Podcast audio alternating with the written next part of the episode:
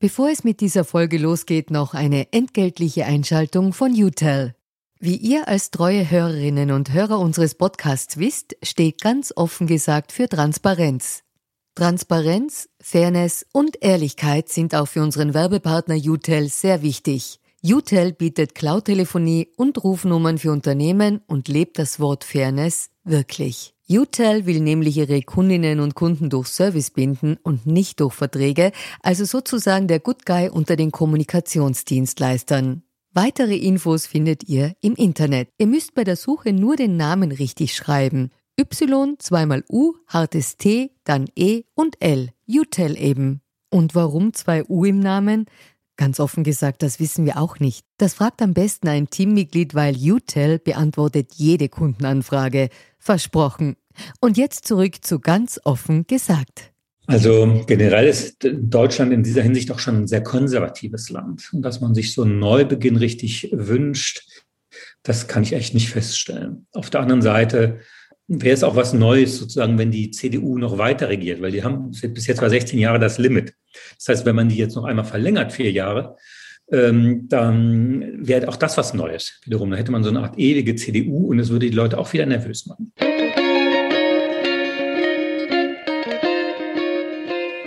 Willkommen bei Ganz offen gesagt. Mein Name ist Barbara Kaufmann. In einer Woche ist es soweit, eine Ära geht zu Ende.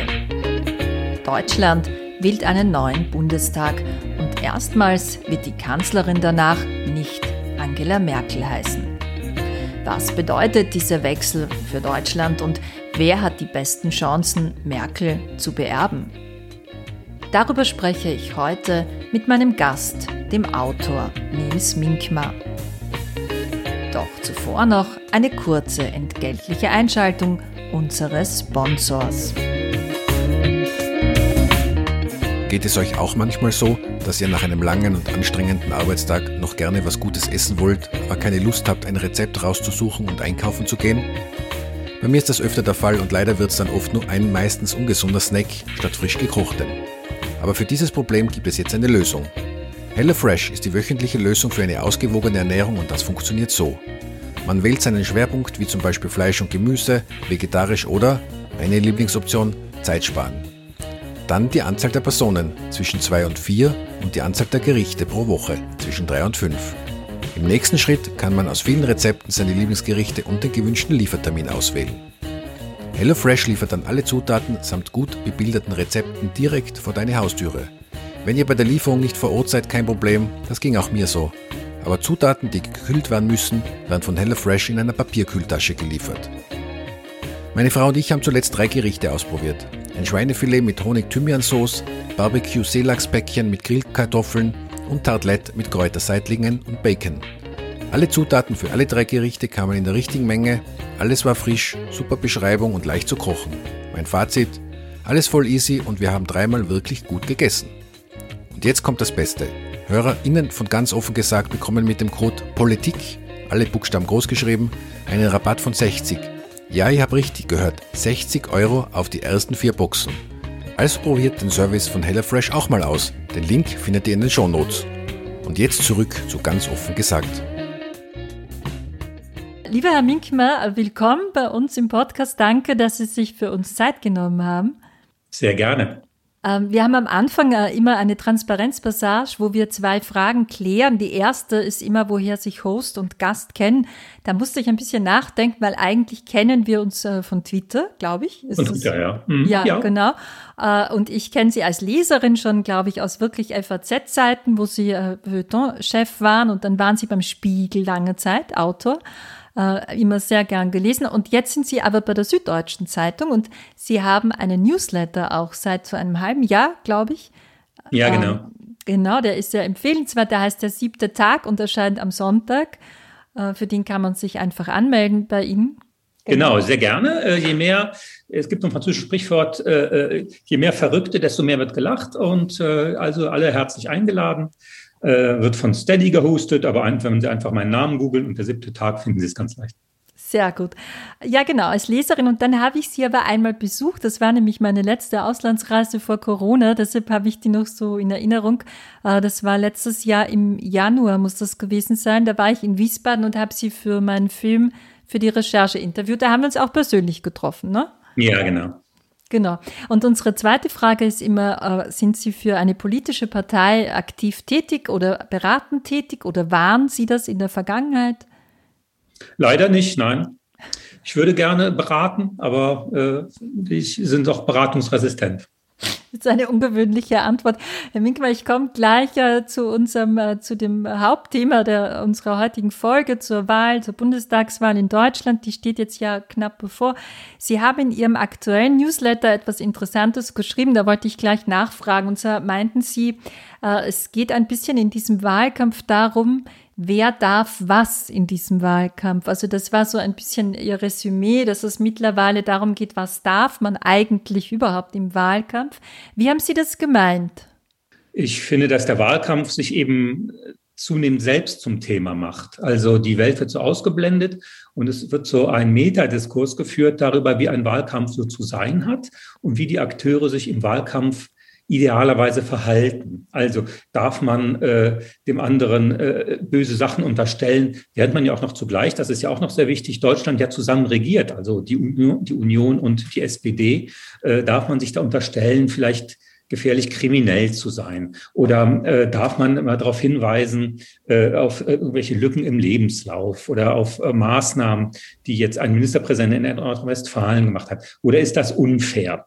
Ähm, und äh, ich finde, dass diese sehr interne Diskussion eigentlich äh, für Liebhaber ähm, dazu führt, dass das halt wichtige andere große Themen völlig ausgeblendet werden. Das Problem ist auch, dass eben unter Angela Merkel, dass diese drei früheren Wahlen keine richtigen Wahlen waren, weil immer ein bisschen klar war, dass sie, dass sie wieder gewinnt und Kanzler, Bundeskanzlerin bleibt. Das war ja auch der Wunsch. Und jetzt ist es ein bisschen so, als müssten die Parteien den Wahlkampf neu lernen.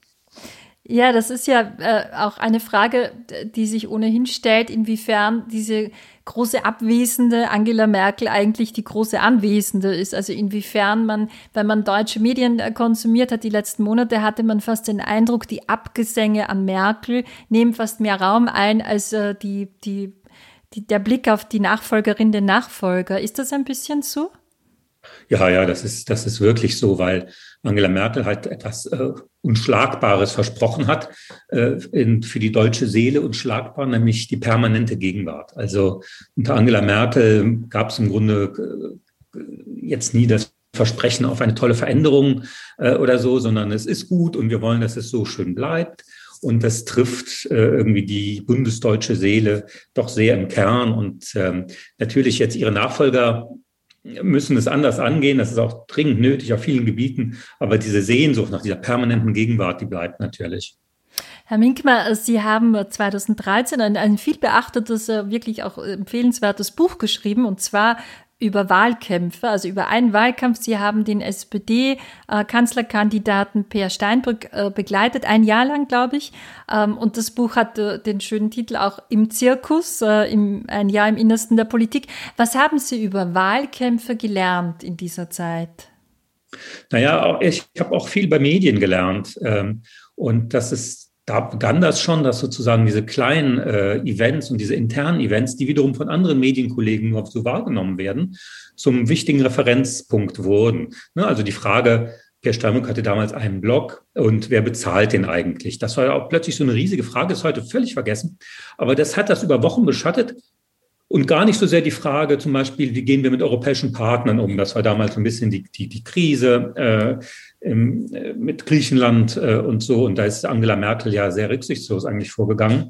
Und Per Steinbrück wollte da was anderes. Aber so eine wichtige Frage hatte gar keine Relevanz im Wahlkampf, sondern nur diese Blockfinanzierung. Und ich finde, das ist in diesem Jahr noch viel, viel schlimmer geworden. Also da spielt ja noch nicht mal mehr der Klimawandel irgendeine Rolle oder Europa spielt null, spielt überhaupt keine Rolle, aber stattdessen nur eben Sachen aus dem Lebenslauf oder wer hat mal was gesagt, diese sehr komische staatsanwaltliche Untersuchung und wiederum darf man wiederum das vorwerfen, das und so. Also dieses, die Amerikaner sagen, das ist Verschwinden in der, im Kaninchenbau der, der Details der Politik. Ich finde, das ist wirklich in diesem Jahr wirklich verrückt. Ein bisschen hat man auch den Eindruck von außen, als Beobachterin, weil äh, in diesem Jahr ganz extrem ein Phänomen zu beobachten war, ähm, dass jemand äh, ein Hype quasi eine Person betrifft und dann stürzt sie ab. Also das und auch das Umgekehrte. Also das war bei allen drei Kandidaten, ob jetzt äh, äh, Annalena Baerbock von den Grünen, Armin Laschet CDU oder oder ähm, Olaf Scholz, wo es jetzt am extremsten fast war SPD.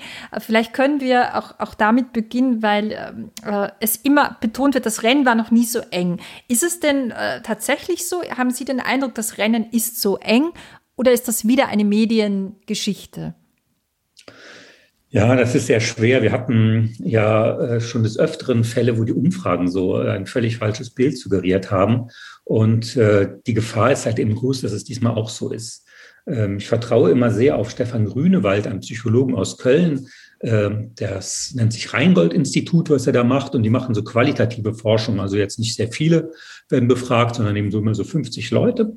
Äh, die werden im übertragenen Sinne auf die Couch gelegt und so, wie geht's ihnen, wie ist so die Stimmung. Und mit Grünewald habe ich schon für mein Buch damals gesprochen und eigentlich immer vor Wahlen und er lag immer sehr richtig. Und seine Einschätzung dieses Mal ist immer, dass man äh, Armin Laschet von der Union äh, eigentlich eher so durch die Umfragen vorher abstrafen will, damit er eben nicht so der ist, der, der Clown, der immer so lacht und alles so lustig nimmt, sondern ein bisschen staatsmännischer wird. Also deswegen soll das Lachen vergehen. Das bedeutet aber nicht, dass man ihn dann nicht wählt. Also das ist so die Meinung von dass die Leute möchten, sie erholen sich gerade von Corona, erholen sich gerade von der Flut zum Beispiel und äh, sie möchten eigentlich weiter äh, äh die CDU, weil sie die halt schon immer gewählt haben, aber äh, und er machte gar keine Wechselstimmung aus. Das war sein Meinung. Das hat mich, hat mich lange überzeugt. Jetzt in den letzten Jahren, weil sich das so doch schon verfestigt, bin ich äh, vielleicht doch der Meinung, dass es doch zu einem Wechsel kommen könnte im, im Bundeskanzleramt, weil 16 Jahre einfach eine lange Zeit ist und vielen Wählerinnen und Wählern ist es einfach wichtig, das zu können, also mal die Partei da auszutauschen an der Spitze. Und nach 16 Jahren ist es vielleicht auch mal Zeit. Also das sind so die beiden die beiden Felder, in denen ich mich so bewege. Aber ich glaube, wir werden einfach die Spannung noch sieben Tage aushalten müssen. Vielleicht können wir auch gleich bei Armin Laschet bleiben und bei diesem Lachen, das Sie angesprochen haben, das Lachen, das ihm vergehen soll. Es wurde ja sehr viel äh, geschrieben über einen Zwischenfall äh, bei der Flutkatastrophe. Da gab es eine Pressekonferenz. Im Hintergrund war Armin Laschet zu sehen, wie er lachte. Also jetzt an einem Tag, wo man also noch nicht wusste, um wie viele Menschenleben man am Ende trauern wird. Es sind über 180. Es ist eine tatsächlich eine, eine Jahrhundertkatastrophe gewesen in, in Deutschland. Äh, und dann hieß es, da hat er die Kanzlerschaft äh, verloren in diesem Moment. Herr Minkmar, ist es denn tatsächlich, jetzt waren Sie ja auch ein Jahr mit Herr Steinberg unterwegs und haben sich Wahlkämpfe angesehen. Ist es denn tatsächlich möglich, dass solche Ereignisse eine Wahl beeinflussen können? Ja, ja, absolut. Das ist äh, gerade das Medium des Bildes ist da unheimlich stark und äh, das verstärkt natürlich immer nur einen Trend. Also die Wähler fühlen sich dann bestätigt, bilden sich dann ihr Urteil. Aber das ist schon, das war schon ein sehr großer Fehler, den er gemacht hat. Ich, ehrlich gesagt, ich habe viele Politiker auch begleitet. Äh, ich kann mir sowas ehrlich gesagt nicht vorstellen, dass ein seriöser äh, Politiker, eine Politikerin äh, äh sowas macht und nicht weiß, dass sie möglicherweise da im Bild ist. Äh, auch wenn das äh, Menschen sind, die wie Sigmar Gabriel oder wie, wie, wie Per Steinbrück oder ähm, viele andere, die auch sehr gerne lachen und auch sehr humorvoll sind und auch mal so einen Joke zwischendrin wirklich schätzen, auch so am Abbau der Spannung. Aber so in so einer Kamera, das war schon selten doof, muss man echt sagen. Das war so ein Fehler, wie wenn Sie so wollen, wie bei Steinbrück der Mittelfinger. Ja, der Mittelfinger, den er gezeigt hat beim SZ-Magazin, wo er nicht dran gedacht hat, dass das aus dem Kontext genommen werden kann. Und das bestärkt eben dieses äh, Bild, der hat sich nicht im Griff, der ist impulsiv und so. Sowas kann fatal sein, absolut. Warum äh, kann einem sowas passieren? Haben Sie das überlegt? Weil das war ja tatsächlich eine große mediale Aufregung und es gab ja dann sogar Schilder in den betroffenen Gebieten. Äh, Armin Laschet, lachst du noch? Und so. Also die Bevölkerung hat ihm das offenbar auch übel genommen. Wie kann einem äh, Profi so etwas passieren? Ja, ist, glaube ich, ein Stück weit auch Überforderung. Ähm, das ist eben immer schwer, zum ersten Mal sozusagen auf die Bundesebene äh, zu gehen. Olaf Scholz hat ja den Vorteil, dass er einfach schon sehr lange äh, dabei ist äh, in Berlin und sowohl Annalena Baerbock als auch Armin Laschet, aber auch viele andere, auch Martin Schulz, auch Steinbrück, auch, äh, unterschätzen das komplett, dass sie plötzlich von der Hauptstadtpresse da äh, ins Visier genommen werden. Und während sie halt vorher immer nur so eben bekannte oder kleinere Medien haben, den, den, regionale Fernsehsender und Zeitungen, die dann sowas auch eher mal äh, übersehen. Ähm, und äh, ich glaube, das das sind die Pannen. Deswegen ist es ja eigentlich so, dass die Leute auch mehrfach antreten müssen. Willy Brandt ist zigmal angetreten, bevor er Kanzler wurde. Äh, die Wähler möchten ja auch einen Lernprozess sehen, möchten die auch Leiden sehen, glaube ich. Dass einer also beim ersten Mal so daherkommt und sagt, hier, ich werde jetzt Bundeskanzler. Das ist echt die Ausnahme. Und das hat da überschätzen sich echt die meisten. War das äh, die richtige Entscheidung in der CDU, in der Union für Laschet? Weil dieser Streit, ob es jetzt Markus Söder aus, aus Bayern werden soll, CSU-Ministerpräsident, oder Laschet, den haben wir auch, der wurde auch über die Grenzen sozusagen im Nachbarland sehr stark wahrgenommen. Äh, war das, gibt es da jetzt noch Stimmen? Ist man, oder steht man da jetzt dahinter und sagt, gut, das war jetzt die Entscheidung, da müssen wir jetzt durch? Naja, also sieben Tage lang werden sie schon noch dahinter stehen, obwohl sie jetzt auch schon bröckelt. Äh, aber ich kann Ihnen versichern, dass es gleich zur Sache geht, wenn er sehr enttäuschend abschneidet, also so wie die Umfragen sind, dass es da gleich am Sonntagabend ganz übel zur Sache gehen wird. Ähm, die Union ist natürlich schon unheimlich lange dran. Die sind auch, glaube ich, personell und auch inhaltlich erschöpft. Ich glaube schon, dass jemand wie Sebastian Kurz dort auch ein wichtiger wichtige ähm, Orientierungsfigur ist, nach dem Motto, wie könnte man es machen, wenn Laschet scheitert. Ich glaube, da stehen einige bereit. Man kann da an Jens Spahn denken, auch an andere, äh, dann so einen Kur, äh, äh, Kurzkurs zu fahren. Ähm, insofern ist Österreich da schon unheimlich, wird da genau, ganz genau beobachtet, äh, auch von Jüngeren, auch mit Unterstützung, glaube ich, der der Leute äh, bei Springer, bei der Welt und so, die ja große Kurzfans sind, zu schauen, könnte das für die CDU nicht auch ein Weg sein? Und dann gibt es eben diese traditionelle nordrhein-westfälische CDU, zu der Laschet gehört und die eben Angela Merkel von A bis Z unterstützt haben.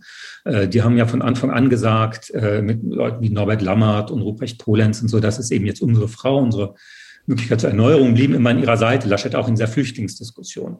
Und jetzt war sie sozusagen dann irgendwie auch in der Pflicht, Retour oder die traditionelle CDU zu sagen, okay, dann nehmen wir diesmal jemanden von euch und aus Nordrhein-Westfalen.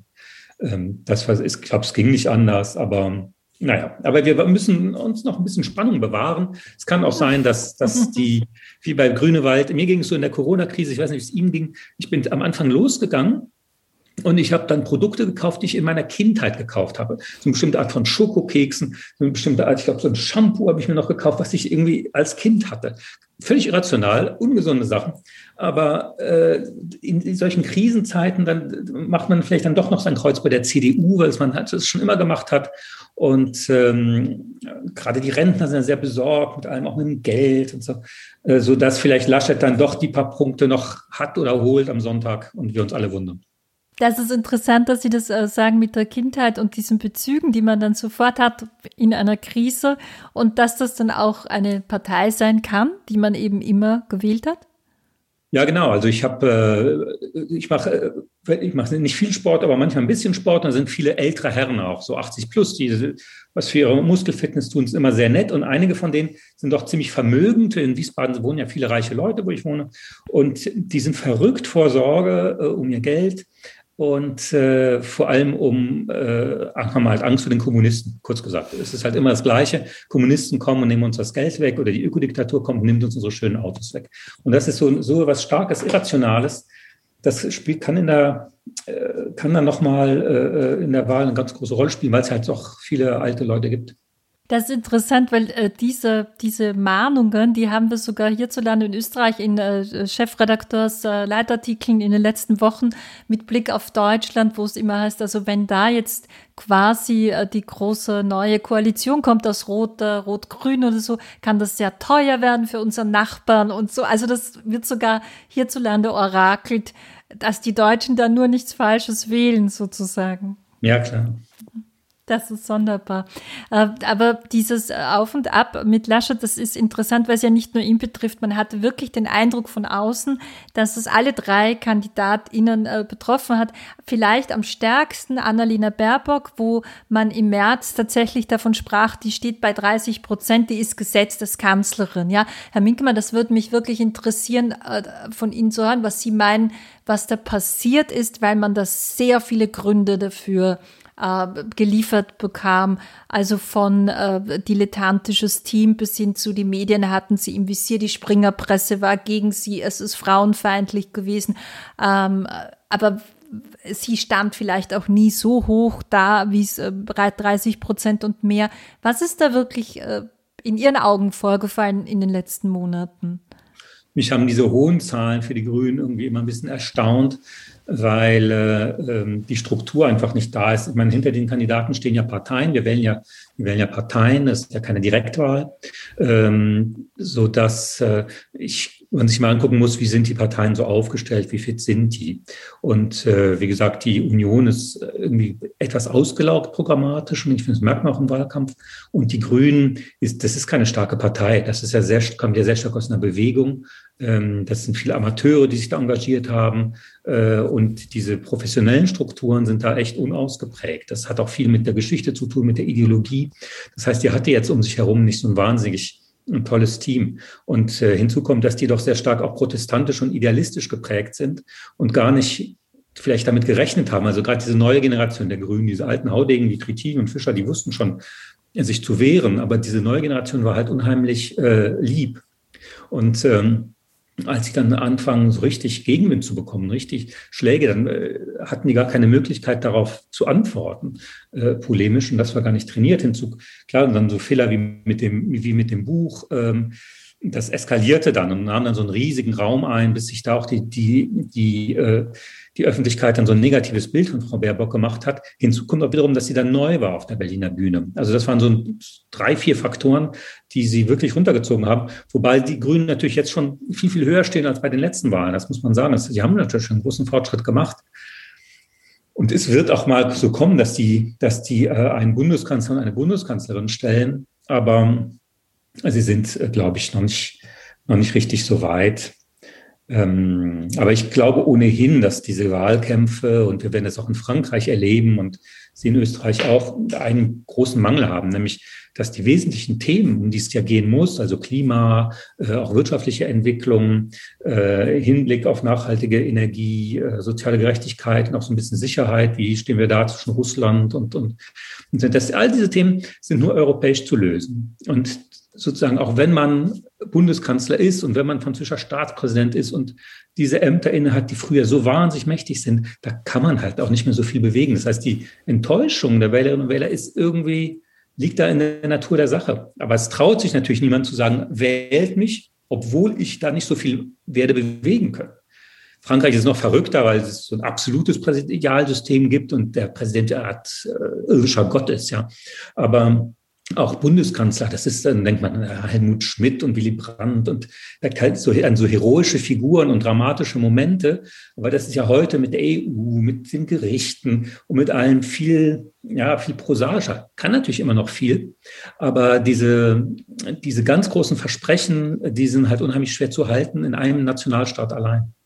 Ja, vor allem, wenn man die großen Herausforderungen ansieht, die Klimakrise oder auch wie wir jetzt die Pandemie äh, eindämmen wollen äh, in Europa, äh, wird das ja nicht von einem Land zu lösen sein. Aber was äh, trotzdem äh, zu beobachten ist, analog dazu, dass die Themen immer internationaler werden und auch ihre Lösung immer mehr eigentlich äh, fordern würde, dass man sich über Länder hinweg zusammenschließt, austauscht, werden die Wahlkämpfe teilweise hat man den Eindruck immer mehr ausgerichtet auf so ein Klein-Klein, auf, auf diese, auf diese Befindlichkeiten und wie war da die Frisur und äh, bei Annalena Baerbock, weil wir gerade noch bei ihr waren und ich noch ein bisschen äh, bei ihr bleiben möchte, war das ja zum Beispiel auch dieses, äh, wie kommt sie mit Robert Habeck zurecht? Das war schon fast so wie die Bravo Love Story früher. Also man las dann äh, Artikel, jetzt in der aktuellen Spiegeltitelgeschichte war es ähnlich. Also da geht es ums Gefühl, um die Gefühligkeit. Warum ist diese Entwicklung zu beobachten, wo doch die Themen immer komplexer und internationaler äh, zu lösen wären? Naja, ich glaube, man, das hängt schon miteinander zusammen. Also die Themen sind so groß und äh, letztlich kann die Politik da auch national relativ wenig machen. Sie haben das ja völlig richtig gesagt, mit der Pandemie, so dass man sich dann natürlich gern, um was zu schreiben zu haben, auf diese, auf, auf Bereiche bezieht, die einfach jeder nachvollziehen kann. Ja, dass unser Gehirn scheut ja, glaube ich, diese komplexen, abstrakten, sehr schwer zu lösenden Fragen und ersetzt sie lieber durch einfachere Sachen. Und äh, manche Medien bedienen das dann und sagen, naja, guck, der und der ist so und so. Und äh, ne, also man ersetzt sozusagen dieses, äh, was kann man in Europa tun, um jetzt möglichst schnell äh, äh, diese Klimasachen oder die Pandemie in den Griff zu bekommen, ersetzt man durch, wie findest du eigentlich die Baerbock? Und da hat dies natürlich als junge Frau, die sich politisch engagiert, einfach äh, gleich doppelt schwer. Und ich finde, sie war dann auch nicht so umrahmt oder auch nicht so beschützt äh, von den ganzen anderen Grünen, wie es hätte sein sollen. Ähm, haben Sie frauenfeindliche äh, Untertöne festmachen können im Wahlkampf ihr gegenüber?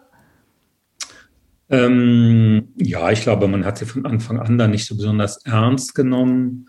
Ähm, und ähm, es gibt ja so Untersuchungen, dass eben gerade Frauen, wenn sie kompetent sind, dann schnell als arrogant wahrgenommen werden.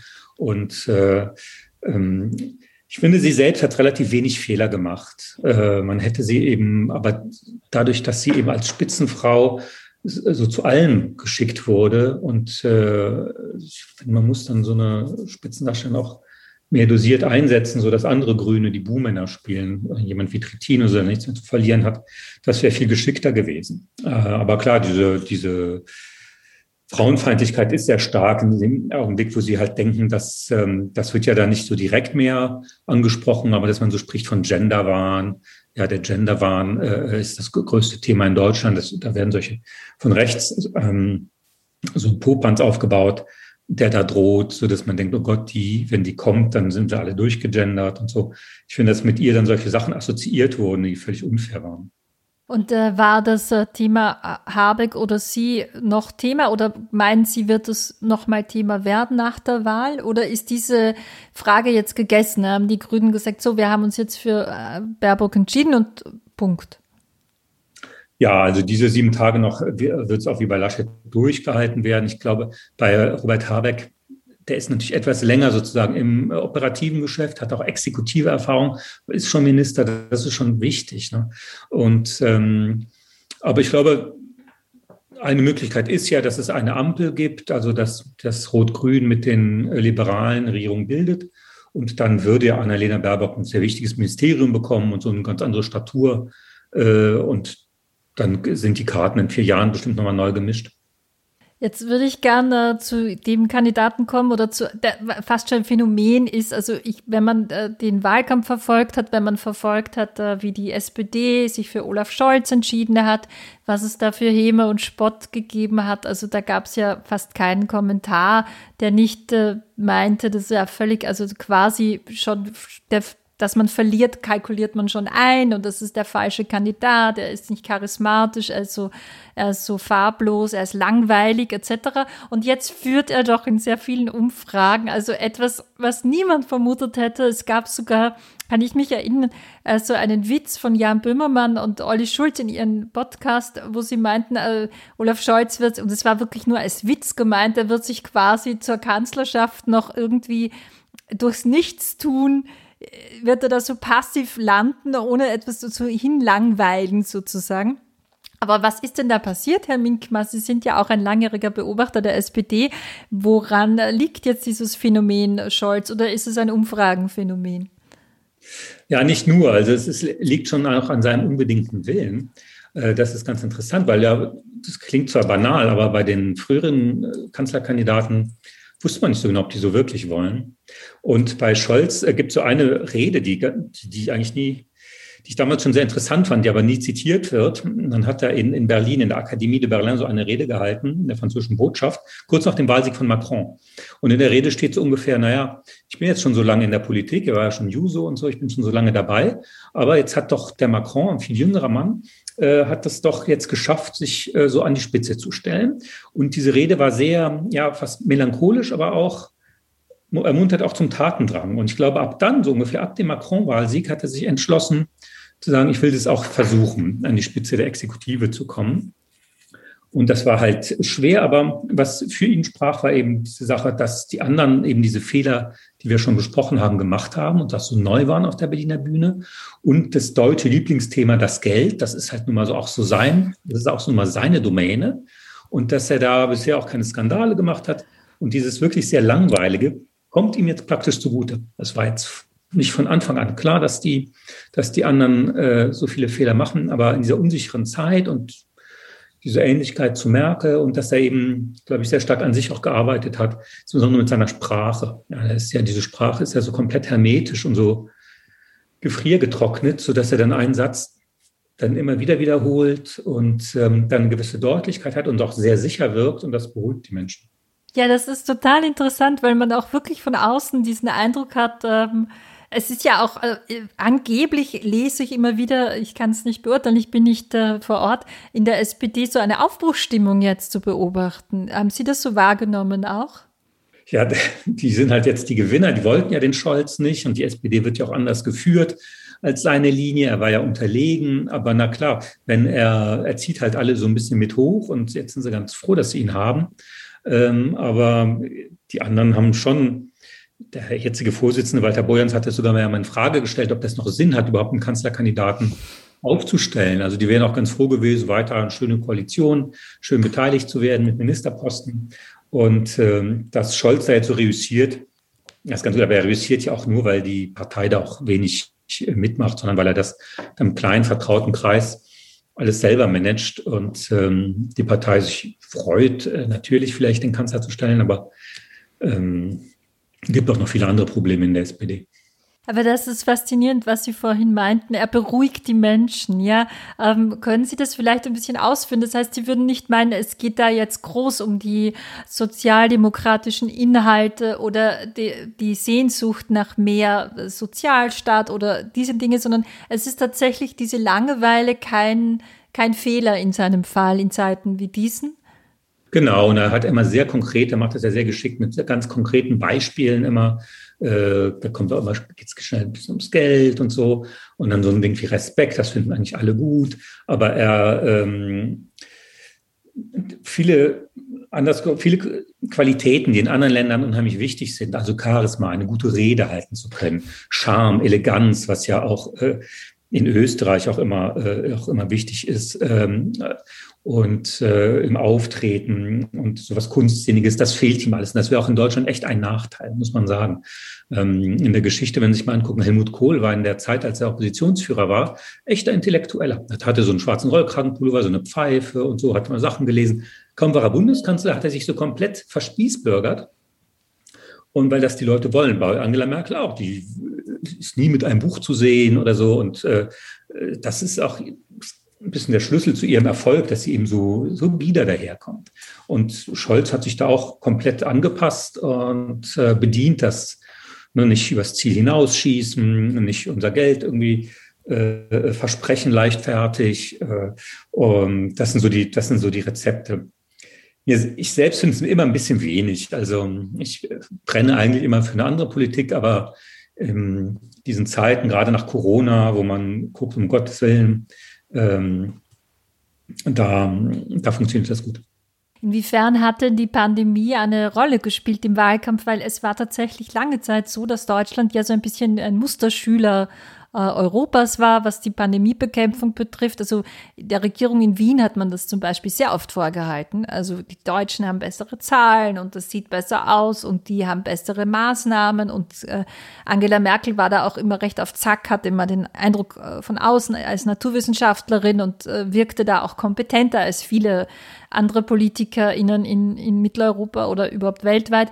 Ähm, und dann hat man jetzt aber auch den Eindruck, dass äh, das mit der Impfmüdigkeit da in Deutschland auch eine Rolle spielt, also dass da die Zahlen auch wieder steigen. Inwiefern hat denn die Pandemie diesen Wahlkampf schon auch beeinflusst? Ja, ich glaube, es war erstmal eine tiefe Verunsicherung, weil ja äh, plötzlich alles, alles anders war und so, so ganz lange Glaubensgrundsätze wirklich nichts mehr galten. Also, dass man als als normale Arbeitnehmer, Arbeitnehmerin immer jeden Tag ins Büro geht, viele Zeit im Büro verbringt, ähm, dass das, der Staat das Geld zusammenhält. Also ewige deutsche Glaubensgrundsätze galten plötzlich nichts mehr. Und das hat schon zu einer großen Verunsicherung geführt. Und die, die, die fiel aber nun mal auch in diesen Machtkampf in der Union. Ich glaube, das war schon wichtig. Dass Laschet eben für diese liberale Linie stand, Söder für diese strenge Linie. Man musste dann einen Kompromiss finden immer. Und weil Merkel am Anfang ja noch relativ fest im Sassel saß, aber dann erodierte ihre Macht so zunehmend und die Länderchefs äh, bekamen mehr zu sagen. Und ähm, dann wurde man da unsicher, äh, finde ich. Und ähm, insofern ist, glaube ich, die Tatsache, dass es dann nicht mehr so gut aussah und, und, dass die Kommunikation auch so komisch divers war, hat schon damit zu tun, dass, dass eben die CDU da äh, nicht mehr einig war. Jetzt äh, haben wir vorhin darüber gesprochen, dass äh, Olaf Scholz die Menschen beruhigt oder auch eine gewisse Langeweile vielleicht etwas ist, das sich die Menschen wünschen wie groß ist denn überhaupt in Ihren Augen die Lust in Deutschland auf einen Neubeginn und wie groß ist die Angst davor, dass äh, Angela Merkel nicht mehr da sein wird? Es gibt ja eine ganze Generation, die kannten tatsächlich immer nur eine Kanzlerin Merkel, so wie es früher nur einen Kanzler Kohl gab, auch für eine ganze Generation. Äh, wie was wiegt da momentan schwerer? Ist es oder was ist größer, diese Freude auf einen Neubeginn oder die Angst vor dem, das gehen zu lassen? Also generell ist Deutschland in dieser Hinsicht auch schon ein sehr konservatives Land. Und dass man sich so einen Neubeginn richtig wünscht, das kann ich echt nicht feststellen. Auf der anderen Seite äh, gibt es auch eine, wäre es auch was Neues sozusagen, wenn die CDU noch weiter regiert, weil die haben bis jetzt war 16 Jahre das Limit. Das heißt, wenn man die jetzt noch einmal verlängert, vier Jahre, ähm, dann wäre auch das was Neues wiederum. Da hätte man so eine Art ewige CDU und es würde die Leute auch wieder nervös machen. Also wo sieht man jetzt den Wechsel? Ich kann mir das schon vorstellen, dass man denkt, okay, es ist nun mal der Lauf der Dinge, wie der Jahreszeiten, dass jetzt auch mal vielleicht Rot-Grün eher dominiert, die auch mal dran sind. Aber so richtig leichten Herzens wird das jetzt nicht gemacht. Vielleicht aber auch, weil es das Angebot nicht gibt. Da muss man auch fair sein. Sozusagen sowohl Scholz, wir haben es ja besprochen, sieht sich sehr stark in der Tradition von Angela Merkel und sagt, wenn ihr Merkel gemocht habt, wegen der Flüchtlingspolitik, wegen vieler sozialer Sachen, dann bin ich ihr Nachfolger. Und die Grünen sagen ja auch sehr stark, wir bewahren und ähm, wir, äh, wir schützen unsere schöne Heimat. Ähm, jemand wie Kretschmann ist ja auch jemand, der so ganz, der Ministerpräsident von Baden-Württemberg, der so ganz auf diese Kontinuität setzt. Und äh, ich kann mir vorstellen, wenn es schon von Anfang an eine Koalition, ein Koalitionsversprechen gegeben hätte von Scholz, Baerbock und vielleicht jemand Vernünftigen von der Linken, sagen, Deutschland ist, hat so große Probleme mit der sozialen Gerechtigkeit. Wir haben äh, so große Probleme mit der Umwelt. Die Industrie ist so hinterher und viel, so viel ist es echt nicht fair in dem Land. Wir möchten das ändern. Ich kann mir vorstellen, dass so ein Sog entstanden wäre. Ja, aber weil jeder so vorsichtig war, jeder mit jedem koalieren wollte, ähm, konnte man dafür, kann man auch dafür gar nicht sein Kreuz machen. Das ist schwierig. Inwiefern glauben Sie denn, also Sie sind ja auch ein, ein ganz großer Frankreich-Kenner, Ihre Mutter war, glaube ich, Französin oder Sie sind ja bilingual, genau, bilingual aufgewachsen, haben auch ganz tolle Bücher geschrieben über, über Frankreich und Sie können auch immer wahnsinnig gut ähm, diese Vergleiche ziehen, weil Sie einfach in beiden Ländern leben und, und dort äh, Verwandtschaft, Familie haben und so. Inwiefern haben Sie denn den Eindruck, dass diese Wahl in Deutschland, also dass man sich äh, dessen bewusst ist, dass man weiterhin eine europäische Basis braucht, auch mit Frankreich zum Beispiel oder auch mit anderen Ländern in der EU weiterhin gemeinsam an der Zukunft, Stichwort Klimakatastrophe etc. arbeiten muss? Oder kommt jetzt in Deutschland ein bisschen auch so ein Ungeist mit Germany First und so? Was ist da zu erwarten? Eigentlich noch nicht. Also das äh, bemerkenswert ist, dass es da keine Rolle spielt im Wahlkampf. Das ist auch eine Sache, die mich wirklich ein bisschen auch ähm, echt wütend macht, dass man auch den Wählerinnen und Wählern das gar nicht so mal erzählt. Ne? Ähm, dass es national, dass man national da kaum was kann. Ähm, Aber ich glaube, das könnte passieren. Sagen wir, Laschet geht in die Opposition, CDU geht in die Opposition, Laschet verliert sehr stark und dann würde jetzt Spahn die dominierende Figur in der CDU werden. Ich kann mir vorstellen, dass der sich sowas überlegt, ne, dass man wieder so in Deutschland, äh, ich glaube, die Welt und die Bildzeitung werden schon auch dabei, zu sagen, jetzt hier mal, in Frankreich ist das leider auch ein sehr starker Trend in allen Lagern, dass man sagt, jetzt muss Frankreich auch mal mehr sich äh, auf sich selbst besinnen und auf sich selbst stellen und so. Das ist echt im Moment ein Ungeist, den wir haben. In, bei den deutschen Wählerinnen und Wählern ist das noch nicht so. Ich glaube, man muss, wenn man ihnen sagen würde, wir müssen mehr Europa und Europa liegt die Zukunft, würden auch schon eher alle zustimmen. Das ist ja auch objektiv so, kann sich auch jeder gut aus, aber es ist äh, etwas wackelig im Moment. Es ist vor allem auch der Anteil Deutschlands an den, an den Klimaschutzmaßnahmen ist ja ein ganz wesentlicher angesichts der, der Braunkohlekraftwerke, die so immer im Laufen sind und des Anteils des CO2-Ausstoßes der Autoindustrie etc. Äh, jetzt hatte man immer ein bisschen so den Eindruck, dass da dass da ganz starke Stimmen, nennen wir es Lobbyisten, äh, dieser Industrie sich da ein bisschen gegen, gegen eine Erneuerung stellen. Ja, also gab auch immer wieder Anmerkungen äh, auch gegen eine grüne Kandidatin, aber prinzipiell gegen dieses Umdenken, das ja einfach notwendig sein muss, wenn wir überleben wollen und unsere Kindeskinder. Wie schätzen Sie denn da in dieser Wahl noch das Bewusstsein ein dafür, dass es eben nicht so weitergehen kann wie bisher? Man traut sich das, glaube ich, noch nicht so richtig offen auszusprechen. Ich glaube, es wissen alle, wissen auch in der Industrie jede Menge, aber das ist eben dieses ähm, Versprechen von der permanenten Gegenwart, das halt so verführerisch ist, dass man das Gefühl hat, naja gut, aber solange ich lebe, äh, wird das sich das doch nicht groß ändern. Und ähm, es gibt irgendwie wenig Bereitschaft, die, äh, die Notwendigkeit zu krassen Veränderungen einfach mitzuteilen und die Leute damit zu schocken oder zu behelligen. Ja. Äh, man will halt die Wähler dann zwar respektieren, mit Samthandschuhen anfassen und so weiter. Ich halte das echt für falsch. Ich glaube, das führt auch zu diesen komischen Verdrehungen der Kommunikation, die wir am Anfang besprochen haben, dass man nicht über irgendwas redet, was nicht so relevant ist, weil man nicht sagen möchte, wird mal, ich finde, die Bürgermeisterin von Paris macht einen tollen Job, die sperrt das alles und war neulich noch auf der Pressekonferenz, die gesagt hat, jetzt wird ja um den Achte Triumph der Verkehr gesperrt am Wochenende, um das Christo-Denkmal begehen zu können. Und dann sagt sie, ja, dass so ein Platz nur für Autos da ist, das ist eben aus einer anderen Zeit, das wird es nicht mehr geben, das ist vorbei. Und so, also die hat da, schafft da Fakten. Und äh, das meint, ich glaube, das ist der richtige Weg. Aber ist das äh, eben äh, ist ein gutes Beispiel, die Bürgermeisterin von Paris? Ist das nicht eine, eine Haltung, äh, die man generell beobachtet, dass es PolitikerInnen gibt, die sich äh, trauen, die sagen, wir machen eine Ansage. Jetzt zum Beispiel auch bei den äh, Corona-Maßnahmen Italien. Draghi sagt so, nein, wir haben 3G-Pflicht überall, ja, also auch in der Arbeit. Und das ist jetzt auch, äh, auch Macron hat sich getraut und hat gesagt, ja, wir machen eine Impfpflicht äh, fürs Gesundheitspersonal. In Deutschland macht man das ja auch nicht. Ja, ganz genau. Es ist, äh, mit der Impfpflicht, das hat nochmal, glaube ich, auch starke historische Gründe, aber es ist dieses große Machtvakuum, dass einfach Merkel geht und es ist nirgends eine Stimme, außer in den Ländern, vielleicht Markus Söder hat das ab und zu mal versucht, die sagt, so und so wird das jetzt gemacht, was, ähm, glaube ich, schade ist, weil ich glaube, der Staat hat da eine wichtige Rolle und das ist einfach die Rolle von Politik in solchen Katastrophen oder drohenden Katastrophen, einfach äh, auch ein Risiko einzugehen, ja, auch wenn man vom Wähler dann bestraft wird oder von den Gerichten, aber erstmal zu handeln. Ich glaube da, dass, dass äh, übrigens äh, die meisten Menschen komplett sich darauf einstellen, dass man eben bald mit äh, Strom fährt und sowas. Das macht ja auch sehr viel Spaß, wenn Sie sich diese ganzen Elektroroller anschauen und, und diese Elektrofahrräder, das sind ja doch durchaus, durchaus äh, freudige äh, Fortbewegungsmittel, die die Leute auch gerne annehmen. Ich glaube, das wäre auch im Auto denkbar. Aber ähm, das ist eben auch neben dem Geld ein zweites deutsches Heiligtum. Das äh, ist schon, muss man schon Widerstände überwinden, das zu machen. Aber dafür ist Politik ja auch da. Glauben Sie, wird das äh, die nächste Kanzlerin, der nächste Kanzler angehen? Also äh, sind Sie da optimistisch?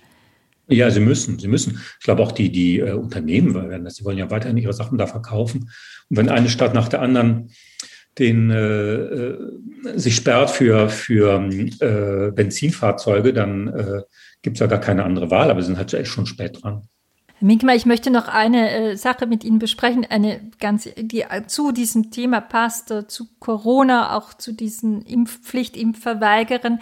Sie haben äh, einen interessanten Text geschrieben in der Süddeutschen Zeitung, in dem Sie sich mit äh, diesen Bewegungen der Querdenker auseinandergesetzt haben. Also das sind ja auch im weitesten Sinne ja die Impfgegner, die Corona-Maßnahmenleugner äh, und so weiter. Und sie haben das so einen interessanten Blick, einen Aspekt äh, hervorgehoben, der noch nirgends beleuchtet wurde, nämlich weniger äh, die Ideologien dahinter und woher die jetzt äh, historisch kommen etc., sondern sie haben das Soziale in diesen Bewegungen beobachtet und kamen zu dem Schluss, dass es da sehr viel um Einsamkeit geht. Ja, können Sie das vielleicht nochmal erörtern, wie Sie auf diese Gedanken gekommen sind? Ja, es sind zwei, zwei äh, Momente. Das eine war, dass wir ja so wie diese Querdenker eine ganze Reihe von so komischen politischen Bewegungen hatten. Die Tea Party war zum Beispiel sowas, mhm. äh, die Brexiteer in, in England und auch die Gilets jaunes, wo ja Menschen protestiert haben, die äh, nicht ganz arm waren und keine konkreten Forderungen hatten, sondern das ging so ein bisschen in alle Richtungen, sehr aggressiv. Und die, äh, obwohl sie auch Zulauf hatten und starke mediale Beachtung, das mündete nie in eine politische Bewegung. Also gut, man muss ab, Teil der Republikaner sind von der Tea Party gecovert worden, aber das war nicht, nicht so eine eigene Partei. Das Normale ist jetzt, es gibt eine soziale Bewegung, es gibt eine Partei, dann vielleicht eine parlamentarische Fraktion und dann macht man Kompromisse und beteiligt sich irgendwie an Gesetzgebung oder an der Regierung. Und das ist aber bei all diesen Bewegungen nicht der Fall. Und ähm, äh, das passt auch zu diesem inkohärenten Diskurs und diesen inkohärenten Vorschlägen. Ich meine, was ist der Vorschlag der Impfgegner, dass alle sterben an diesem Virus? Ja, das ist doch wirklich rätselhaft. Und äh, bei den Gilets jaunes gab es da eben Untersuchungen, die gesagt haben, dass das einzige Merkmal, was die alle gemeinsam hatten, ist, dass die relativ neu an ihrem Wohnort waren in Frankreich. Die wohnten erst seit vier, fünf Jahren dort, wo sie wohnen und, und protestieren. Und da, wo sie sich treffen, diese, diese Rond-Point, also diese Verkehrskreisel, gerade in den Vororten, waren eben so Kennzeichen auch ein bisschen der Einsamkeit und der Zersiedelung, ähm, so der, wo man keine richtige Nachbarschaft hat, kein richtiges Viertel mehr. Und dann war das Auto, es ging ja damals erstmal um die um eine Ökosteuer für, für Autobenzin, gegen die protestiert wurden. Das war sozusagen ihre letzte Lebensader, wo sie dann nochmal irgendwo hingefahren sind, um Leute zu treffen. Und äh, dieses sich treffen auf dem Raum war ein ganz starker, ganz starker Wert dort, fast der Wert an sich.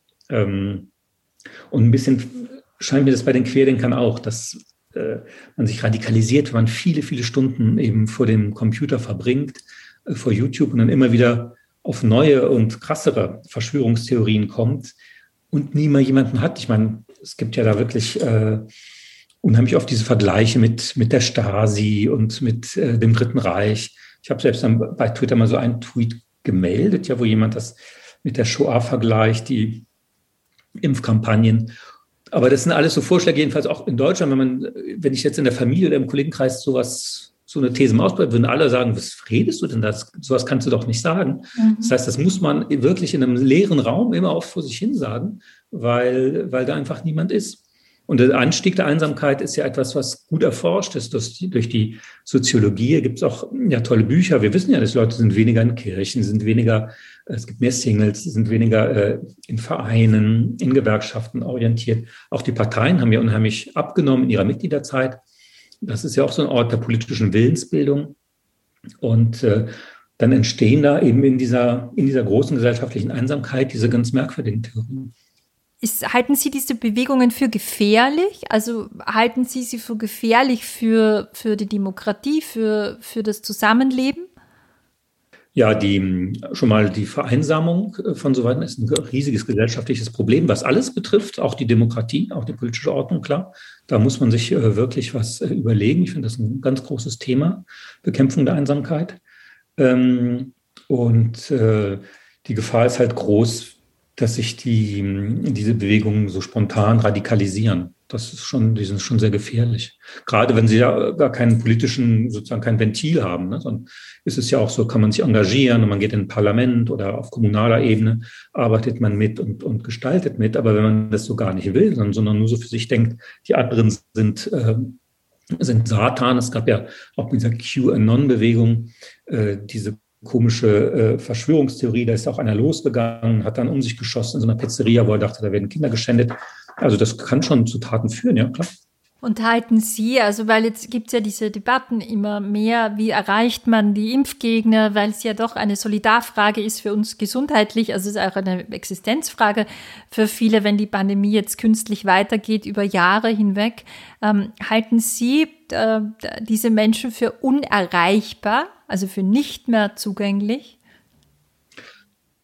Manche sicher. Es ist ähm, auch das Verhalten, sich nicht impfen zu lassen, ist ja wirklich asozial. Ich finde, es gibt da kein anderes Wort für. Und wenn man sich erstmal so eingerichtet hat und die Außenwelt als bedrohlich und als Feind sieht und äh, man ist irgendwie, ähm, geht da den abstrusesten Theorien nach, ähm, dann ist es natürlich schwer, Leute rational zu erreichen. Deswegen, ich bin ganz klar für diese Maßnahmen, wie es auch in Frankreich gibt, dass man eben am öffentlichen Leben, am Arbeiten und an vielen anderen Sachen nur noch teilt, wenn man geimpft ist ähm, ich finde das echt eine Selbstverständlichkeit. Es gibt Impfpflicht äh, für ganz viele Berufe, auch wenn man reist und so. Ich bin äh, dafür, dass auf jeden Fall die Teilnahme auch an, Gesundheit, an, an Berufen im Pflege- und im Gesundheitsbereich für Lehrer, also für ganz viele Bereiche, dass es da eine berufliche Impfpflicht auf jeden Fall gibt. Jetzt waren Sie ja auch gerade erst in Frankreich, weiß ich aus Ihrem Newsletter.